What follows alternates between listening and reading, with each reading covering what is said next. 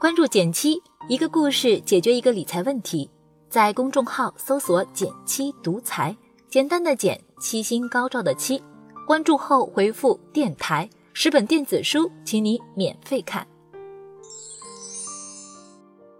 我有一位朋友，这几天心情有点不美丽。前段时间花五万块买了只基金，还不到一个月就收到了基金清盘的短信。他交了百分之零点七五的赎回费，大概是四百块钱左右，拿回了本金。基金清盘其实还挺常见的，截至二零一八年十二月十九日，共有三百七十八只基金清盘，这个数量已经是一七年的三点五倍了。有专业人士预言，未来清盘基金数量还可能不断增多。作为普通投资者，我们应该如何避免基金清盘的坑呢？你在投资基金时选择的依据是什么呢？欢迎点赞留言和我分享，我会看哦。老规矩，先给答案。想要避开基金清盘的坑，在选基金时尤其需要注意以下两点：第一是基金规模，第二是机构持有规模。接下来我会慢慢给你讲解。首先，我们来看看基金清盘会对我们造成什么样的影响。遇见基金清盘。用户一般只有两个选择，一是像我朋友那样把基金卖掉，承担一定的赎回费，但每只基金赎回费不同，通常你持有时间越短，赎回费率就会越高。第二种方法是不主动卖出，等清盘结算，但这期间基金交易彻底关闭，你只能拿到银行活期存款的收益。这种方法看似没有亏钱，但却因为资金被冻结。丧失了一些更好的投资机会，少赚一笔利息。所以，只要碰到基金清盘，用户都会亏。正如我朋友所言，如果我当初没要买这只基金，我就不会把钱从年利率百分之四点五的货基里拿出来，一反一正，损失岂止四百块。那么，我们应该怎么挑选基金，才能避免踩入基金清盘的坑呢？第一，要注意基金规模。据统计。除个别基金外，大多数的基金清盘都是因为基金规模值小于五千万元。这类迷你型基金大多业绩不好，清盘也算是优胜劣汰的过程。一般来说，主动基金规模在二十至五十亿比较合适。具体信息可以在基金详情页面查找。第二，注意机构持有规模，有些基金看似规模不小，有五到十亿的体量。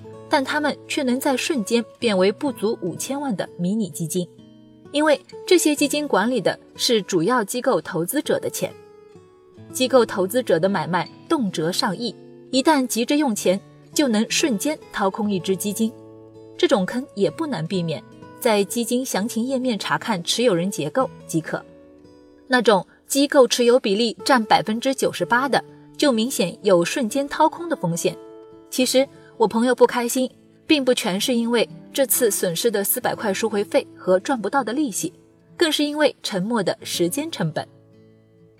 她是个职场妈妈，平时下了班连陪孩子的时间都嫌不够，却为了研究这只基金花费了好几个晚上，甚至做了一份详细的优劣比较分析报告。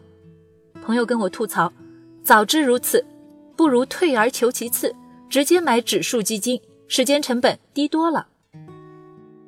我不认同指数基金是退而求其次的选择，但却认可购买指数基金的时间成本更低，甚至可以说，对于她这样的忙碌的职场妈妈来说，投资规模大的指数基金是更合适的选择，因为她是典型的没有时间和精力去深入研究投资原理，随时随地改动投资配置的被动投资者。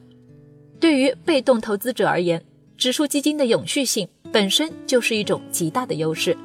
以沪深三百为例，它的选股规则就是从沪深两市挑选市值最大的三百只股票，只要交易所还开门，股票数量大于三百只，我们就可以用这个选股规则来挑选出三百只股票，组成沪深三百指数。所以，我们只要选择好一只运作良好的、规模大的指数基金，我们就可以长期使用它。不用担心它会消失或者规则大变，从而降低普通投资者的时间成本。